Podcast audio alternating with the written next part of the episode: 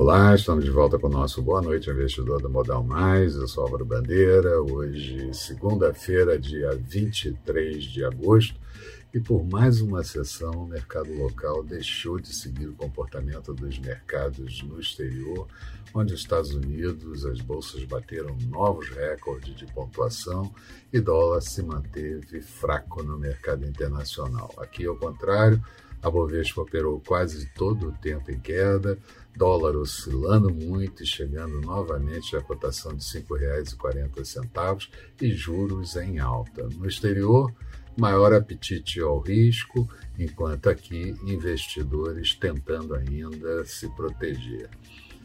É, o que pode ser dito por aqui é que a crise institucional a possibilidade de fura-teto, medidas assistencialistas, assodamento em votar coisas que não existe consenso e o presidente voltando a falar coisas antigas para manter apoiadores unidos. No exterior, investidores reverberando indicadores de atividade PMI composto, eh, serviços e indústria, e também é, acima de 50 pontos, o que indica a expansão da atividade, muito embora tenha tido desaceleração em quase todos os países.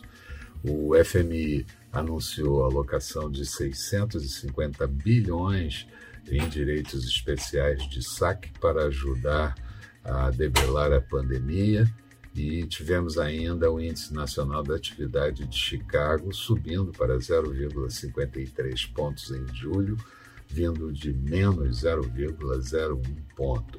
Venda de imóveis usados no mês de julho subindo 2,8% e na zona do euro, a confiança do consumidor de agosto caindo para menos 5,3 pontos, vindo o dia anterior em menos 4,4 pontos. Aqui, Pesquisa Focus veio exatamente dentro do esperado, inflação medida oficialmente pelo IPCA subindo pela vigésima semana consecutiva para 7,11% e acima da meta, taxa Selic mantida em 7,50%, PIB caindo na margem para 5,27% em 2021, produção industrial caindo também para 6,40%, de anterior em 6,43%.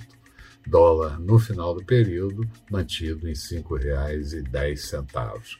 O ambiente político é que seguiu tenso desde antes do final de semana. Bolsonaro recuou do veto e sancionou emendas do relator geral da LDO 2022, o que significa que deputados poderão gastar, desafiou governadores a zerarem a, a tributação pelo ICMS no botijão de gás, falou que vacinas são experimentais, que quer acabar com o uso obrigatório de máscaras e voltou a tema antigo de urnas eletrônicas. Mais detalhes de tudo que aconteceu hoje você vai encontrar no texto associado a esse vídeo, disponibilizado no blog do Modal Mais. Passa lá, dá uma olhada e vê o que, que você acha.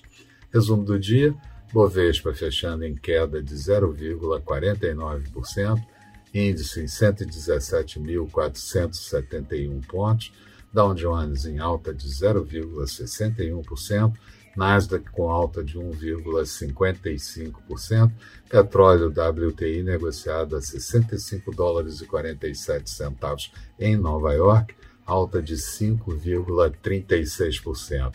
Dólar por aqui, cotado a R$ 5,38, estável. Na agenda de amanhã, aqui vazia. Na Alemanha, o PIB do segundo trimestre, mais uma leitura nos Estados Unidos o índice de atividade de Richmond de agosto, vendas de casas novas e leilão de títulos de dois anos. Eram essas as considerações que eu gostaria de fazer. Tenham todos uma boa noite. Eu espero vocês aqui bem cedo com o nosso Bom Dia Investidor. Até lá, então.